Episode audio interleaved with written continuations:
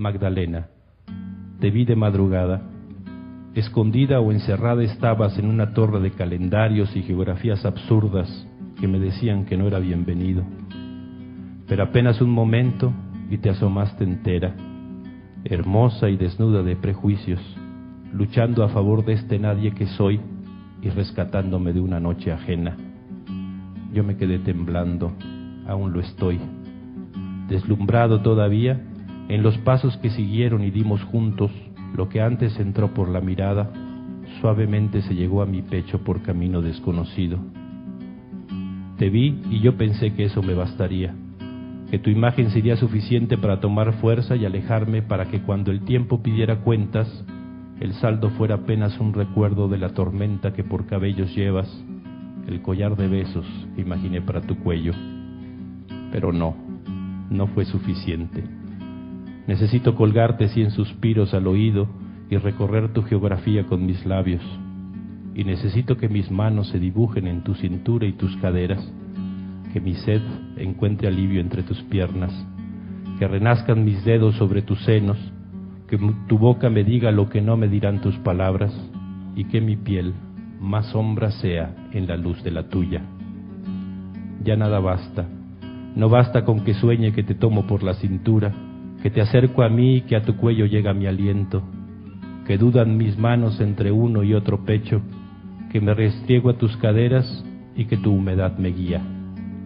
No basta con pensar que tu tormenta me estalle en la cara, ni que me piense y te piense conmigo dentro, con el deseo montado en piernas y caderas, corriendo a ninguna parte, atento al gesto que en gemido dibujas. No basta imaginar que me tienes, que me enseñas a encontrarte, que me haces hacerte, que te dibujas entre mis brazos, que tiemblas y me tiemblas. No basta que reconstruya en la mente lo que tal vez no pasará nunca el quitarte la ropa y los, los miedos, el desnudarte las ganas, el abrirte por el vértice sombreado, todo deseo, todo miseria, el entrarte hasta el sitio que anule por fin toda razón y que solo la carne mande. No basta que trate de distraerme detrás de las palabras que arrojas, fallidas puertas de salida, ventanas que no invitan a asomarse siquiera, paredes cerradas He tratado de tomar distancia, de hacer complicadas cuentas de días, kilómetros, horas, calles frías, laberintos, olvidos. Consulté mapas que confirman que el tuyo es otro mundo. Ha sido inútil.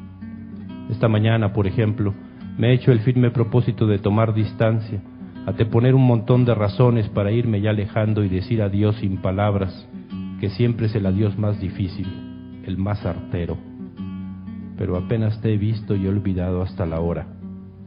Bastó que desde lo lejos intuyera una tormenta para que votara propósitos y razones, para que el corazón y las ganas se desbocaran y para que un cuello suspirado me robara todo el aliento.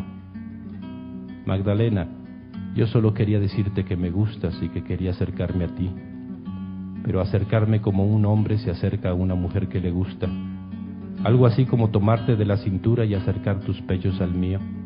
Acercarme a tu cuello, decirte algo tierno y dulce al oído, mordisquear las manzanas de tus mejillas y llegar a tus labios con un beso, imaginarte un jadeo si mis manos te ricieran los cienos, intuirte un sueño si mi abrazo te tomara prisionera la cintura, soñarte soñando conmigo dentro y dentro mío. ¿Hago mal en desearte? ¿En que mi piel quiera tocarse en la tuya? en buscarte para encontrarte como se encuentran un hombre y una mujer que se gustan, es decir, desnudos y sedientos. ¿Hago mal en decirlo o en hablarlo con silencios? Yo lo que quiero es encontrarte para invitarte a perderte conmigo, Magdalena. Que la piel le hable a la piel el deseo que callan las palabras y que el silencio habla. Espero entonces tu silencio y tu palabra. Vale, salud y que en la tormenta de la noche los cuerpos sean la barca.